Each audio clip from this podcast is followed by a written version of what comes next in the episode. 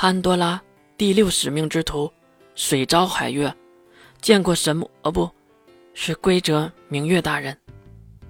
往日水兵的妹妹化为了 N 加一的使命之徒，明月心里多少还是有些不好受的，因为这一手策划的人就是月和金龙头。明月大人，我会教训这个人的，请您别见怪。明月当然没当回事儿，轻轻的摆摆手，虽然闭着双眼，但是也能感觉到他真挚温柔的笑容。如果月看到你们生活的这么好，可能他也就放心了。这是什么话呀？血骨有些不明白，为什么明月要说这样的话？很明显，其中是有其他的含义。而且是不好方面的。月的情况很不乐观。安爸带走的身体是他最后的希望。如果那个身体再次消亡，他就会被动的回到星儿的身体上，从而杀死星儿的人格。所以，他不能再出错了。喂喂，其实血骨知道这个事儿。只是没想到会如此的恐怖。如果杀死了韩心，月一定会崩溃的。对了，说到心儿，他人呢？明月岔开了沉重的话题，水昭则是帮忙回答，因为刚才他看到了海心姐姐和盘虎在那边吧？好像依依也在。依依，陌生的名字。明月重复了一下，血骨也是帮忙解释。哦。是月收的干妹妹，也是使命之徒之一。明月在感慨，其实已经开始探知整个岛屿那几十万人中寒心的位置。如今，魔兽和异族，甚至还有使命之徒，都生活在一起。多年前想都不敢想呢。随便说出的感想，血骨也没能让话题落地。是啊。这都要感谢你宝贵的孩子月呀。这话没能得到答复，因为明月感觉到了韩信的位置，他马上睁开右眼，那全黑的右眼，一阵空间扭曲，带着杀生石就离开了原地。望着草地上消失的身影，地面上重新爬起来的拂晓就坐在了那里。他们母女到底在搞什么呀？犹如血骨的问题一样，没人能回答他。至于韩心这边，已经开始和自己未来的婆婆嘘寒问暖了，对着梅龙还有一些小孩子们摆了手，两个人走在了前面，后面跟着杀生石。起初还聊着家常，突然话题就来到了第十魔兽封印体被安爸拿走的事情。韩信的表情也是说变就变，刚才还是一副好儿媳的表情。现在却冷得可怕。明月妈妈，你能确认复活神界就在那里吗？我能确认，不过应该先解决低蛋的事情，再去打击魔法阵营。事情是要一件一件的做，问题要一个一个的解决。你小的时候，我是这么教导你的吧，月。明月竟然叫韩新月，再看韩新脸色阴沉，他目光凶狠，咬着牙。可是，星儿死了，他死了六年了。明月妈妈，韩新竟然说自己死了，很明显，明月眼前的韩新并不是韩新，而是拥有月灵魂的空壳而已。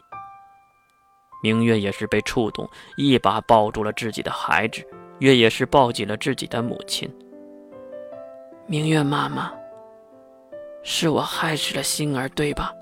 对于这样的问题，明月没有选择敷衍，而是拍了拍他的后背，给予鼓励。月，星儿的复活神剑被魔法阵营的人偷走，并不是导致星儿死亡的直接原因。在末日之战，他挺身而出，帮你使用坐标指定，牺牲了自己，这是爱你的表现，不是吗？他不希望活在没有你的世界里。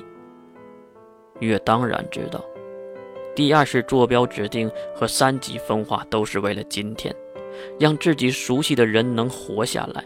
可是没想到自己的寒心会死掉，而杀死他的就是自己。这种曾经杀死多少被自己控制少女的方法，如今阴差阳错的放在了韩信的身上。起初以为韩信会因为守护神界而复活，没想到戒指提前就被偷了。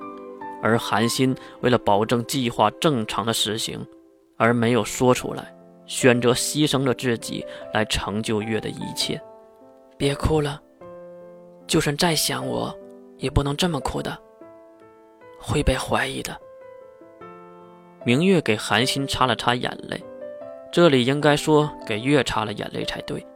在这六年里，我一直在演着韩信，每天早上都会在自己最爱的人的身体中醒过来。每一次都是煎熬，我渐渐的都快忘了我自己是谁，而且，越看向眼前的明月，而且，还让你配合我，装了这么久，演了这么久，还弄了个假的，在加纳眼前糊弄他，真是辛苦你了。明月依然是那种宠溺的微笑。温柔的微笑，没有半点责怪的意识。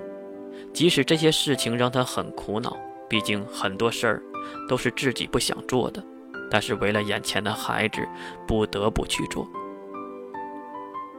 月，我不理解，为什么不告诉金龙透呢？月马上皱紧眉头，对明月用力的摇摇头：“绝对不行。”如果金龙头知道了星儿已经死了六年，他一定会放弃我，开启一个备用的计划。为什么？明月可不懂这里的弯弯绕绕。金龙头知道我对韩信的爱意和执念，我一定会复仇，我会打破如今的平衡，让该有之人受到应有的惩罚。首先，我要利用蓝滴丹。打击剩下的科学阵营。至于偷了复活神剑的魔法阵营，哼，都给我去死！阴险凶狠的目光在韩信那漂亮的脸蛋上违和一般的出现，即使是明月看到了也很不自在。虽然他闭着双眼。月，接下来呢？沉思了片刻。如今，残月妈妈已经瞒不住了。明月妈妈，就去安抚她吧，尽量不要让他做出什么破格的事儿。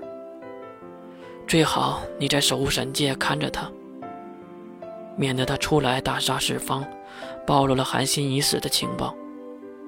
明月点了点头。然后呢？